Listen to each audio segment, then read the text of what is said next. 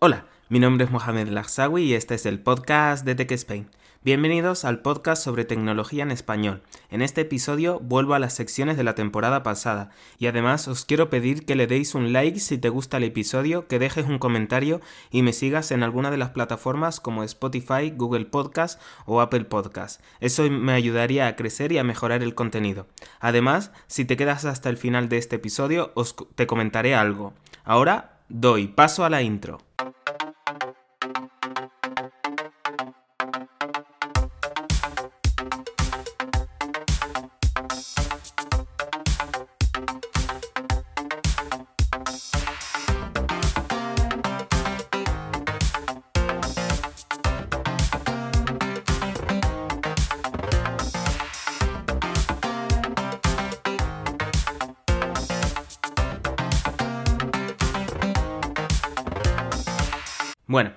El episodio de hoy, en la sección de tecnología, que es la primera sección que suelo empezar hablando, eh, os quiero traer una información que salió hace poco de Google. En este caso, eh, la noticia decía que Google Fotos dejará de ser gratuito, por lo tanto, a todos aquellos que utilizan esa aplicación que sepan que llegará eh, junio de 2021 y en el que tendréis una limitación de 15 gigas por cuenta. ¿Vale? Por lo tanto, si subís muchas o todas las fotos a esa aplicación, que sepáis que a partir de junio eh, tendréis el límite de 15 gigas.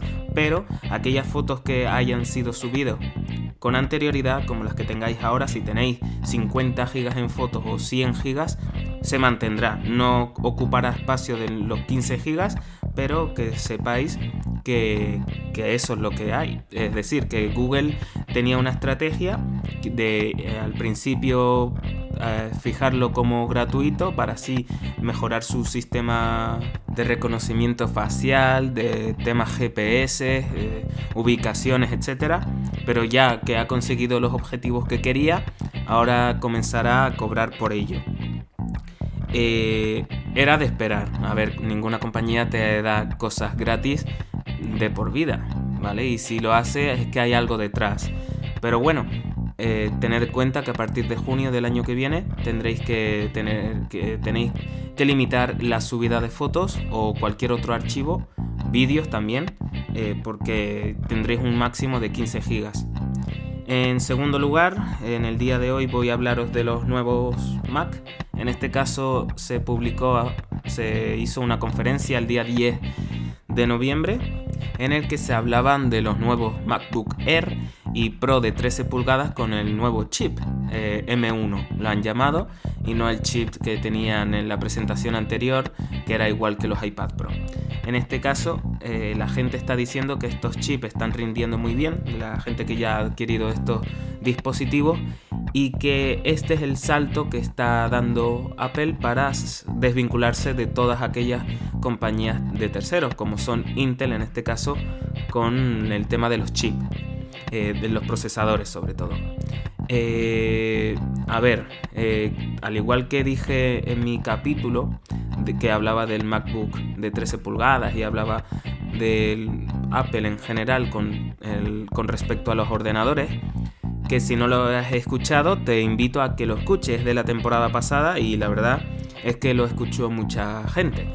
Eh, ahí y ahora vuelvo a decirlo, si vas a utilizar ese ordenador, eh, un MacBook eh, te cuesta con este chip M1 1129 si lo vas a usar para Word, Excel, YouTube y poco más. Es cosa tuya, pero no, no creo que merezca la pena comprarse un ordenador de esas características.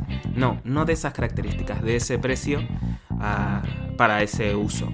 Si vas a hacer, eh, si vas a hacer programación, en este caso te diría que te eh, adquieras un MacBook Pro de 13 pulgadas porque perfectamente podrás utilizarlo. Es más, en los vídeos que salen están haciendo pruebas de cómo se lanzan los programas y la verdad, eh, sobre todo para el tema de codificación, programación y demás, y la verdad es que funciona bastante bien.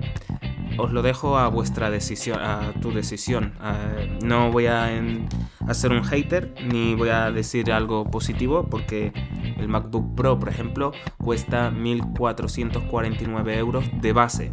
Cuando digo de base es que tiene 8 GB de RAM y 8 GB de RAM ahora, vale, te puede servir, pero ya empiezan los ordenadores a necesitar un poco más de RAM que esos 8 GB y posiblemente ponerle 300 euros más por 16 GB, tanto en el de en el MacBook Air como en el MacBook Pro, 1400 eh, o 1700 ya puedes adquirir otro ordenador de otra, de otra compañía, en este caso, o montártelo tú mismo y tendrías un buen ordenador.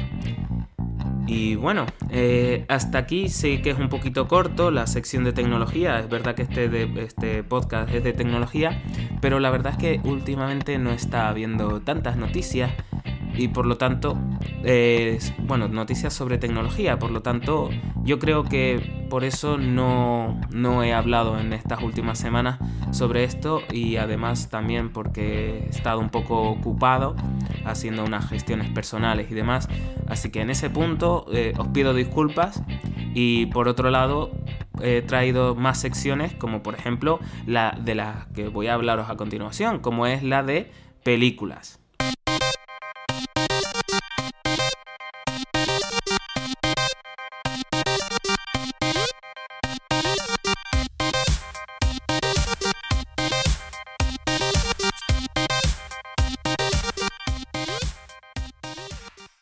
La sección de películas del episodio de esta semana, eh, quería comentaros una cuestión que traté en, en, un episodio que publiqué en julio de 2020, es decir, en la temporada pasada.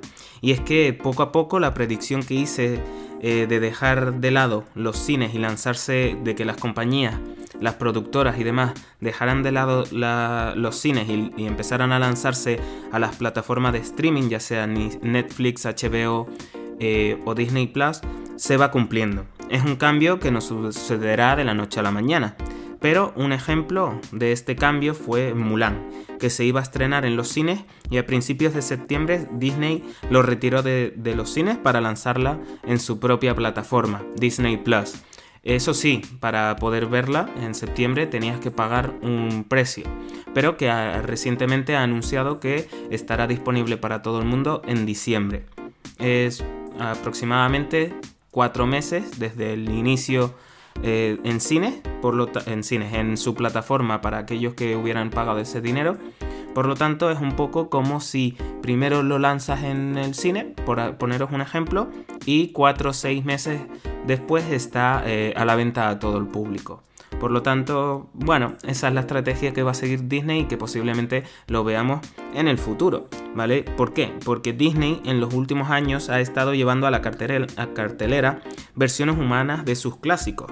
Pudimos ver El libro de la selva, El rey león, Aladdin, pero ahora está pensándose llevar a su plataforma Disney Plus, que no a los cines, eh, las películas de 101 Dálmatas, que en este caso cuenta con Edma Stone como, la, como Cruella de Vil. Pinocho, ¿vale? También va a salir. Inicialmente se rumoreaba que iba a salir en los cines, pero al igual que, que pasó con Mulan, eh, no, va a salir en la plataforma. Y posiblemente salga antes de final de año, pero no es seguro. Y también quiere llevar a, a su plataforma Disney Plus Peter Pan y Wendy. Por lo que Disney está tomando un rumbo de apartarse de los cines con esto del coronavirus creo que lo ha potenciado, el, que su idea inicial se ha potenciado y por lo tanto deje de lado los cines para ir a su plataforma y obtener mayores ingresos por ahí, que evitarse el intermediario y, demás. Netflix eh, también, también ha tomado decisión, la decisión de tener superproducciones, ya que estas películas que está publicando en su plataforma no tienen nada que envidiar a las producciones de cine, ya que hay películas como Underground Six, Extraction, Extraction, perdón, La vieja guardia o The King, el, irlandés, han tenido la calidad propia de una supuesta superproducción de cine, pero han sido emitidas en la plataforma de Netflix. Por lo tanto, poco a poco lo estamos viendo como eh, las grandes productoras se están uniendo a estas plataformas de streaming, de video en streaming, de películas en streaming, porque ven mayor futuro ahí y eh, lamentándolo mucho, al igual que pasó con los videoclubs, posiblemente eh, veamos que los cines desaparezcan, al igual que predije en junio, lo mantengo. El tiempo dirá, pero posiblemente acabe ocurriendo.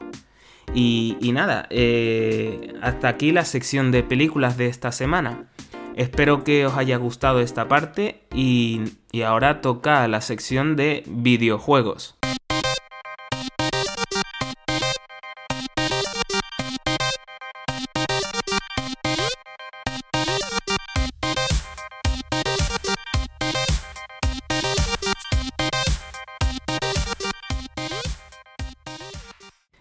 En la sección de videojuegos de esta semana os tengo que hablar sobre los lanzamientos de las consolas de la siguiente generación. Es verdad que hice un capítulo en el que eh, os gustó mucho, eh, que traía un, amigo mío y hablábamos sobre eh, las videoconsolas como tal, pero en, en aquel momento no habían salido. Y ahora que ya han salido ambas en el mundo entero, ¿vale? Porque iban a salir el 10 y el 12 en algunos países, el 10 en este caso la Xbox Series X y S en esta, eh, sí, en todo el mundo y en el 12 en determinados países y el 19 en el resto de países para la PlayStation, ¿vale?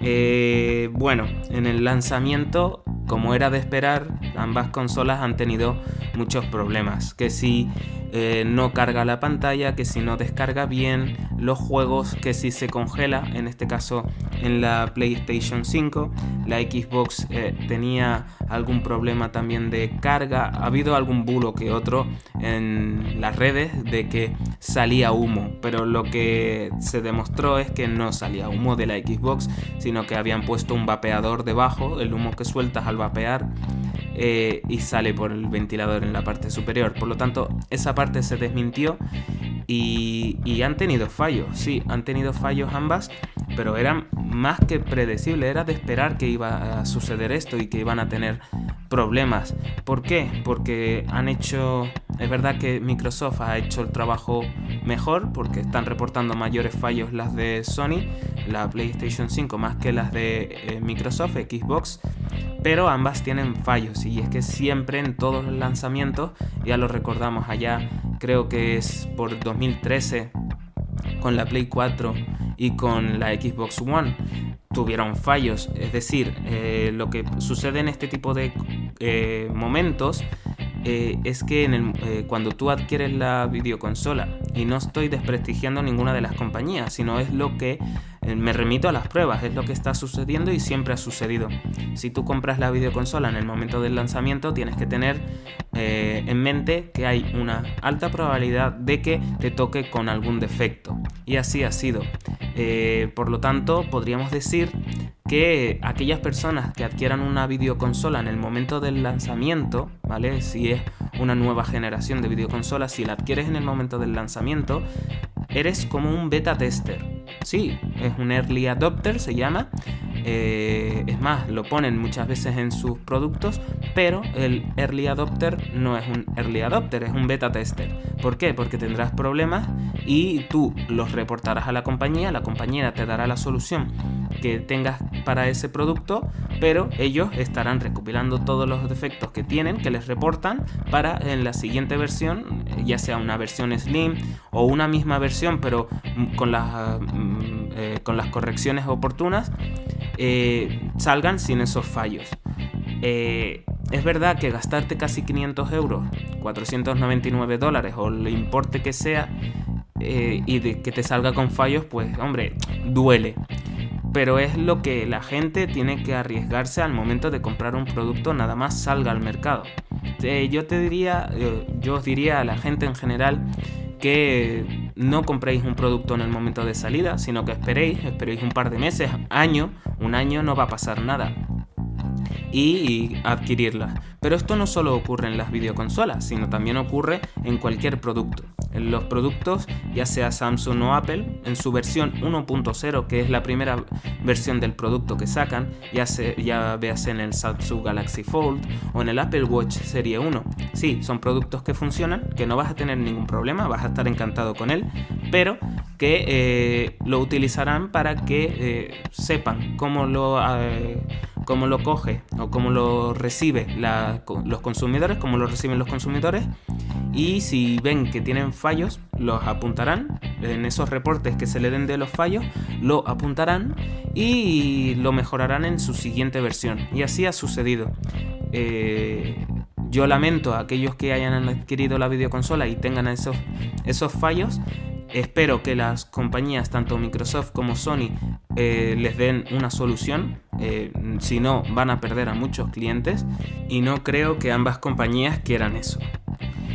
Y bueno, hasta aquí el episodio de esta semana. Espero que te haya gustado. Si quieres saber más sobre tecnologías o películas videojuegos contadas sin tapujos, seguidme en Instagram. Tan solo tendréis que poner o tendrás que poner en el buscador de Instagram, en este caso, TechSpain, y te saldrá.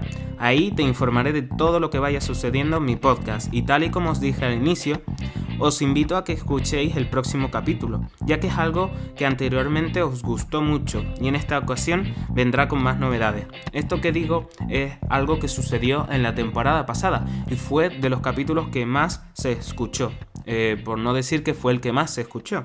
Por ello, si no te, si no te lo quieres perder, os, te espero en el próximo episodio aquí, en el podcast de Tech Spain. Hasta otra.